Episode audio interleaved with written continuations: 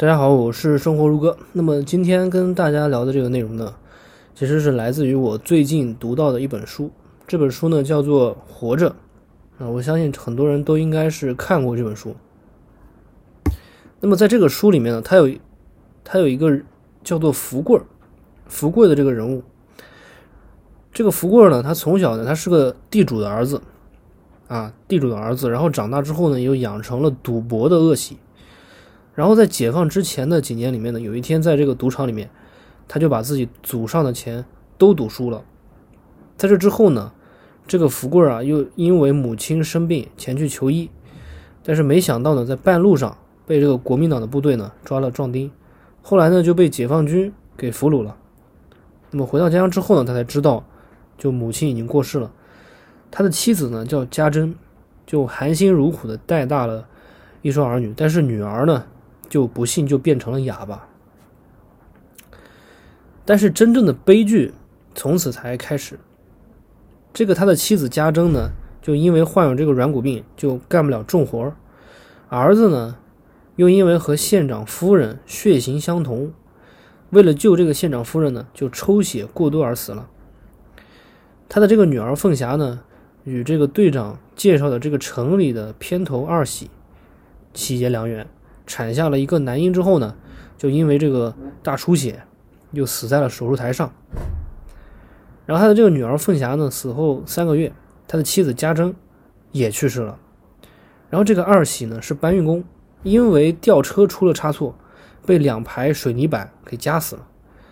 然后他的这个外孙呢，就跟着这个福贵儿就回到了乡下，生活十分的艰难。就连这个豆子都很难吃上，然后有一次呢，就福贵儿就扯了这个苦羹煮豆给这个孙子吃，外孙子吃，但是不料呢，这个外孙子就因为吃这个豆子就撑死了，啊，就撑死了，啊，其实是非常悲惨的一个故事结构，啊，从我感觉我感觉在看的过程中呢，就从头到尾都非常的凄惨，当然这个。后面的这个内容呢，嗯，大家可以自己去看看这本小说。我主要呢是想说一说赌这个问题。第一个问题，我先从这个故事说起啊。赌博这件事儿，逢赌必输，这个结论呢是建立在这个持续不断的赌博的基础上。就像在投资上啊，有些人通过类似于赌的这个操作赚了点钱，就开始昏了头了啊，不仅要继续赌。还要借钱赌，最后当然是逢赌必输，啊！你不要以为这个，大家不要以为这个赌啊，只能出现在赌场里面啊，在投资里面，百分之九十五以上的人都在乐此不疲的去做这种事情。我说这个中国的 A 股市场对于大家来说还是非常友好的，涨跌幅都设置在百分之十，这其实是在保护我们啊！有些人羡慕国外啊，没有涨跌幅。其实我觉得这个观点是错误的。还有一些人跑过来说：“啊，你凭什么在你的这个文章里面写这个啊融资融券不好啊？它可以放大收益啊，放大收益啊。”我就说这个人的贪婪啊，人的贪婪确实是非常的可怕，非常的可怕。你像这个福贵儿，他就可以把自己祖上所有的心血都输光了才罢休。所以还是那句话。你要是真的有能力，你不用杠杆，一样可以变得很富有。但是你要是没有能力，你加杠杆啊，去借钱炒股，借钱买股票，那你可真是昏了头了。你就和什么呢？你就和书里的这个福贵是一个样儿。真的到穷途末路，你才知道悔不当初。我说的是对百分之九十五以上的这个不明真相的投资者。所以呢，我其实真的不建议大家直接去碰股票。你要是理解了风险还不够，还不够，心态才是真正决定你投资收益的。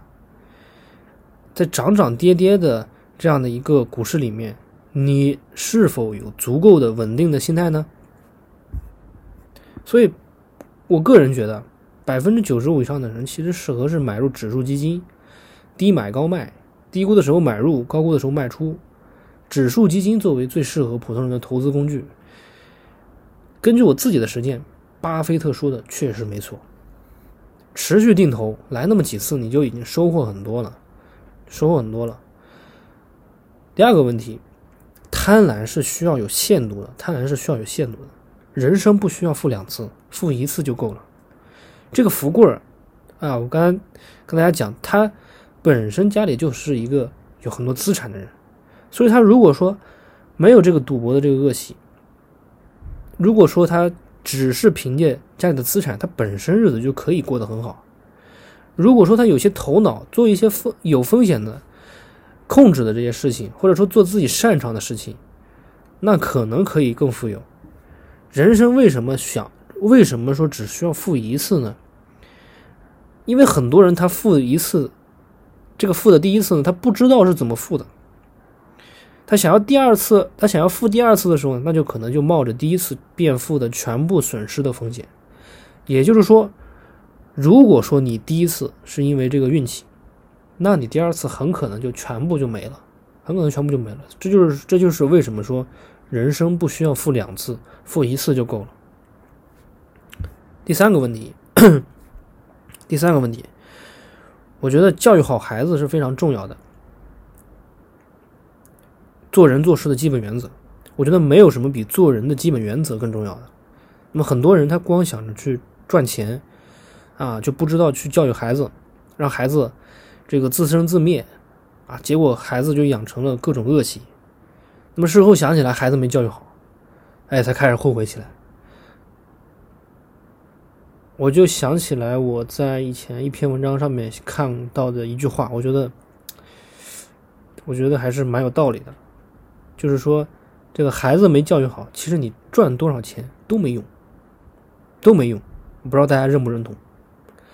啊，还有一还有还有一些大人呢，他本身就没有做人的原则，他本身就没有什么原则，只要挣钱就只要挣钱就那个，只要挣钱就行，啊，也不考虑什么，嗯，符合道德呀，符合这些方面的，反正只要挣钱就行，啊，自己在社会上就接受了一套。恶臭的理论，那你想想看，他孩子他肯定也是这样的呀，孩子肯定他也也被耳濡目染，就就就感染了这些东西，对吧？